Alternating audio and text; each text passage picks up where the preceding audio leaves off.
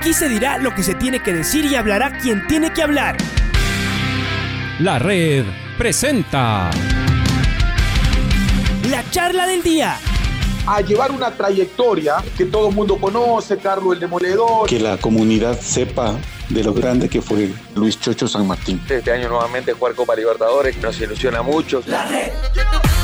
Los protagonistas lo dicen todo junto a los periodistas de la red. La camiseta más linda que me pude haber puesto en mi vida, ¿no? La camiseta de la selección. Los grandes clubes no priorizan competiciones, las disputan. En este año 2021 la selección se juega prácticamente su futuro. En donde estés y a la hora que tú quieras. Bienvenidos. Queremos saludar a Carlos Alberto Navarro, eh, periodista de mucha experiencia en Perú, de campeonísimo, en fin, de varios, de varios medios. Y aprovechemos que juega Ecuador contra Perú. Eh, a veces cuando hablamos con Carlos estamos un poco peor, un poco mejor y al revés, bien sufridos unos y otros. Eh, Carlos viene de, de, haber estado en el último mundial, nosotros de haberlo visto por, por la tele. Y esto recién se está desperezando, así que está largo. Pero nos volvemos a encontrar. Así que, Carlitos, bienvenido a la, eh, a la red. Tenemos esta curiosidad por saber en la interna ¿Qué discuten ustedes? ¿Qué le está pasando a la selección peruana? ¿Por qué se ha caído tanto? Eh, ¿Por qué es como que se acabó la magia o solo está en suspenso? ¿Sigue habiendo la misma confianza para el técnico? ¿Cómo es? Bienvenido a la red. Un abrazo grande, como siempre. Alfonso, ¿qué tal? ¿Cómo estás? Para todos los muchachos que están a tu lado, siempre me agrada escucharte porque eres muy delicado para decirme que ya estoy viejo, que la próxima vez que nos volvamos a ver ya voy a estar sin cabello, este, con bastón en la mano y todo lo demás. Pero esa calidad siempre la reconozco. ¿Cómo está mi querido Alfonsito? Como dices tú, nunca podemos estar bien los dos. Nunca puede estar Ecuador bien y Perú bien. Cuando Ecuador está bien, Perú está en el piso. Cuando Ecuador está en el piso, eh, a Perú le está yendo mejor. Pero déjame decirte que sí, que ahora nos tocó la contraria. Estamos en una situación eh, como ha sido normalmente en los últimos 20 años del fútbol, salvo este, este hipo, este pico eh, en el que se pudo llegar a, conseguir la clasificación al Mundial. Y, cuesta creer y hasta duele que, ese grupo que, consiguió tanto y logró además unir al país, este, Alfonso, que fue lo más importante de todo, más allá de lo deportivo, y que justo hoy estamos viviendo una situación complicada porque el país ha vuelto a, fracturar en dos por las, por las elecciones polarizadas, pero no vamos a hablar de eso, sino vamos a hablar del fútbol y de esta selección que sí está venida menos, eh, que ya se está diciendo que a nivel interno ha habido un resquebrajamiento también por un tema político y que eh, esto lo agarra justo en el, en el momento más débil desde el punto de vista futbolístico en el, que Gareca no ha podido enmendar, a pesar de que eh, Gareca ha tenido situaciones críticas hasta en dos ocasiones y las ha podido revertir. Una inclusive fue en la última Copa América cuando Perú jugó mal con Bolivia jugó mal con Venezuela, perdió por goleada frente a Brasil, pero lo clasificaron la diferencia de goles. Y luego jugó con Uruguay, empató 0 a 0, le hizo un super partido a Chile, pasó a la final y perdió 3-1 con Brasil, pero llegó a la final. Entonces, e, ese equipo que, venía fracturado se rearmó eh, gracias a esa situación de estar encerrado durante casi un mes, y decir encerrado eh, quiere decir eh, el tema de que están concentrados en el día a día, y esto le jugó bien. Hoy Perú ha tenido malos resultados, tiene un punto de 15, algo que no estaba en los cálculos, eh, y que ha sido superado en el último partido ante Colombia, que creo que es el partido que más ha preocupado por lo abultado del score. Pero estamos golpeaditos, no está Paolo Guerrero, Jefferson Farfán este, se, le volvió a recrudecer la lesión, son jugadores que ya están de salida, pero que eh, estamos tan carentes que, siempre son necesarios, ¿no es cierto? Y eh, la altura de, Quito, por supuesto, que le preocupa a, a los que están acá y me imagino a los que están allá. Ahora, uno dice, en el último partido, acá en la altura, Perú, en cambio, ganó. Ese podría ser un antecedente para llegar al vestuario y decir, ¿se acuerdan de la altura? Esa ya desapareció hace unos años cuando ganamos aquí, además poquitos años, ustedes mismos lo, lo jugaron. Y después, eh, lo otro, hace que el proyecto eh, Gareca se resquebraje y hay quienes le dicen y sería mejor que se vaya con esta imagen linda que nos, que, nos ha dado, que nos ha regalado, o no, o, o, el país futbolero siente que puede seguir arropando a Gareca más allá de los resultados? A ver, eh, mira, Gareca se volvió en un personaje celestial y habita en el paraíso desde que clasificó al Perú. Logró hacer un eh, ligero viaje hacia la tierra eh, y pisó suelo después del 5 a 0 en que Perú perdió con Brasil en la Copa América en la primera fase. Eh, fue corto su pasar por acá por, por, las situaciones terrenales y volvió al cielo porque llegó a la final de la Copa América. Eh, Gareca es súper querido acá, pero a Gareca se le ha contratado para que clasifique a Perú al Mundial, haciendo uno de 15. Y Dios no quiera, pero todo hace presagiar que va a ser uno de 18 puntos, porque hoy ya es súper difícil ganarle a Ecuador. Eh, creo que por el hecho de que Gareca haya clasificado al Mundial, debería de dársele el cachito que es la Copa América. Los certámenes precisamente donde Perú en este, en este volver a agruparse de 25 30 días ha podido levantar eh, las velas y, y salir adelante.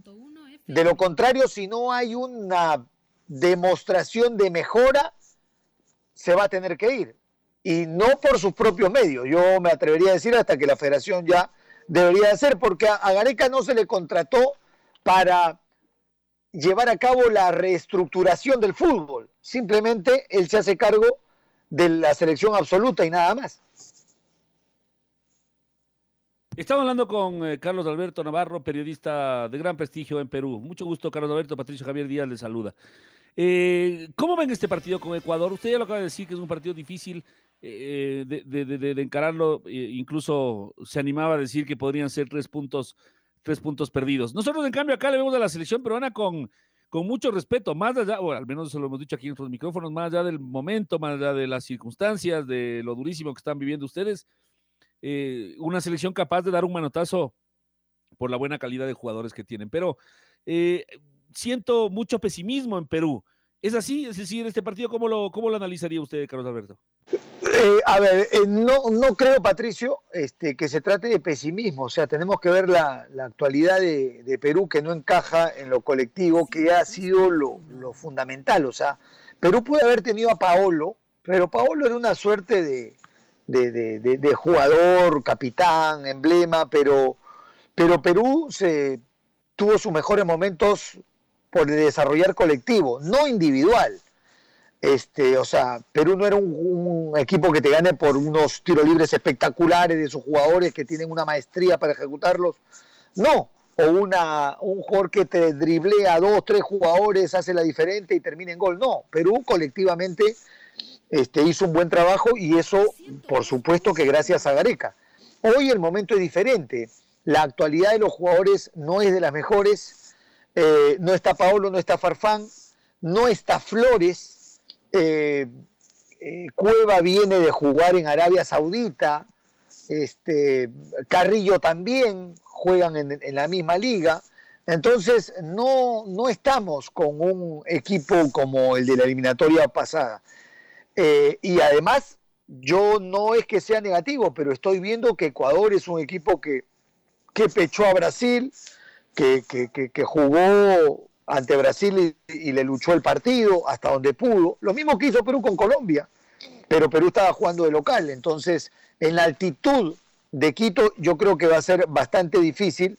Inclusive se va a colocar a la Padula, que tiene cero de experiencia en altitud o en altura, y, no sé hasta dónde eh, vaya a poder dar su capacidad de oxigenación. Pero en fin, es un partido difícil pero no solamente porque Perú no, no esté encajado, porque, o sea, Perú tampoco está haciendo partidos horrendos. Perú estaba 0 a 0 con Colombia, hay un error puntual del arquero y a partir de ahí lo que viene es el desmoronamiento porque la diferencia es notoria, ¿no es cierto?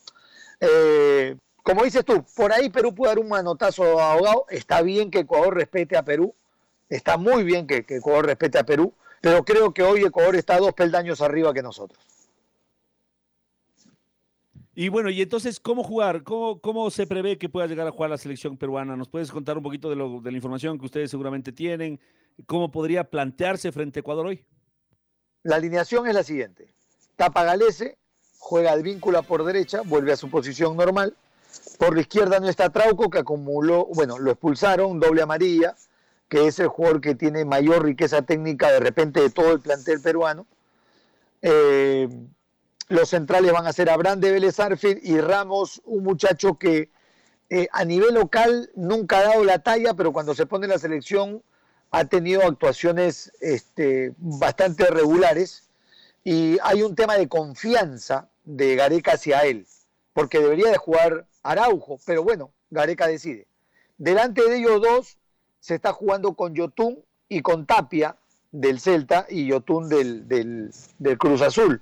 Se está dejando en banca a Aquino, que ha hecho un supercampeonato en México, y creo que ahí sí se le está escapando la tortuga a Gareca porque siempre, desde nuestro punto de vista, cuando se juega de visitas ante selecciones como la ecuatoriana, se debe jugar con tres volantes de primera línea.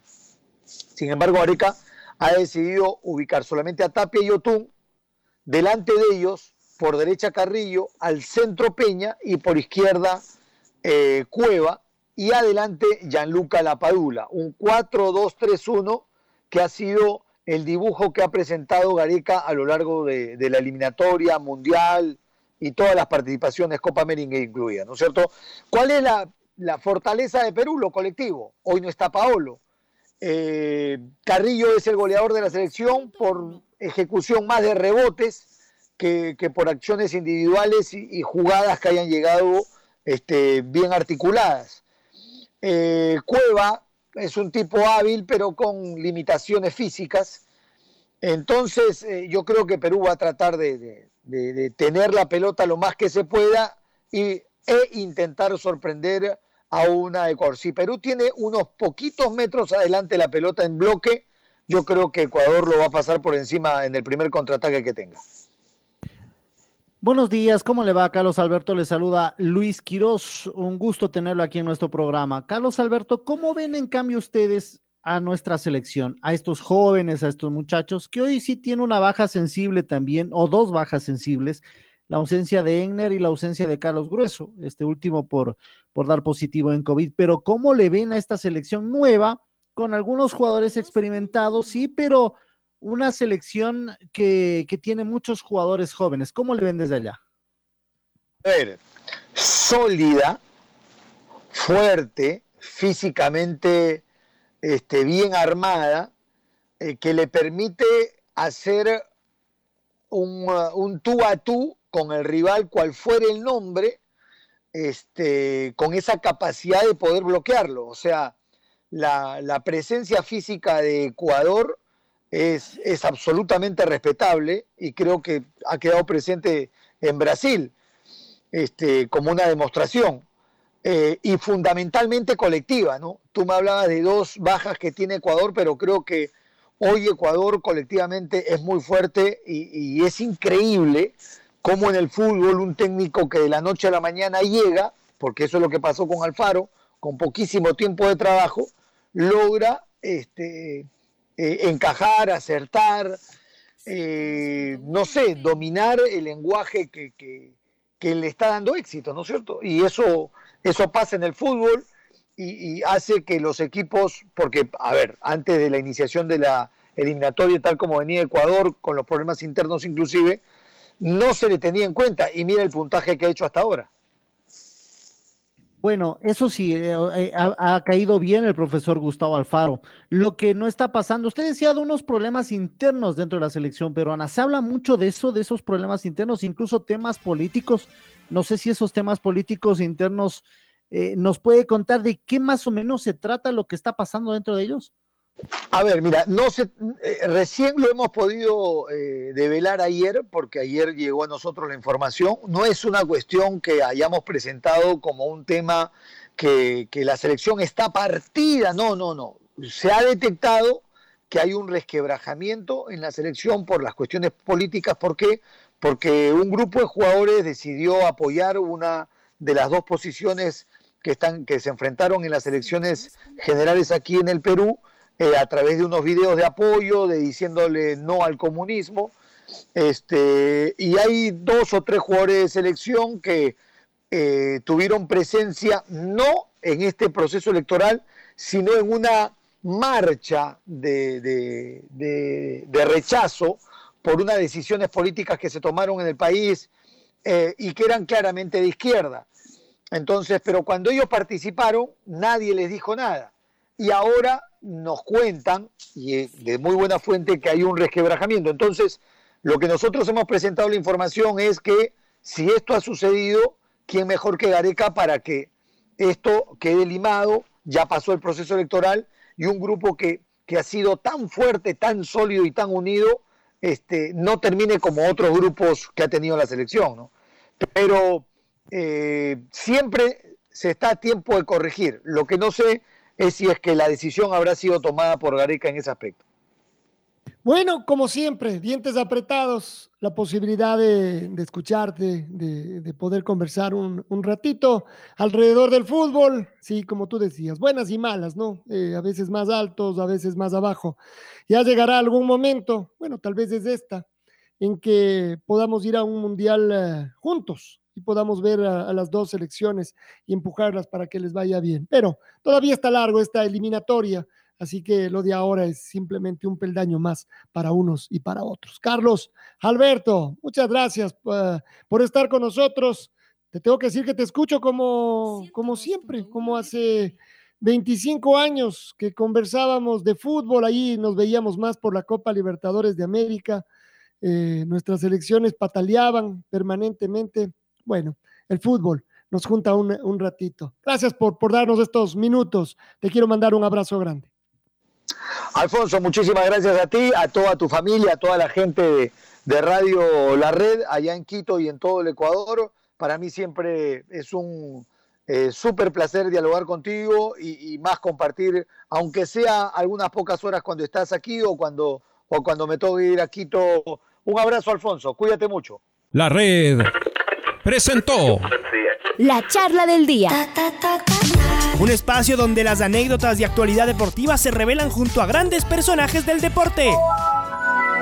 Quédate conectado con nosotros en las redes de la red. Síguenos como arroba la red Ecuador y no te pierdas los detalles del deporte minuto a minuto. Escúchanos en vivo en TuneIn y en los 102.1 FM en Quito. ¡Te esperamos! La red.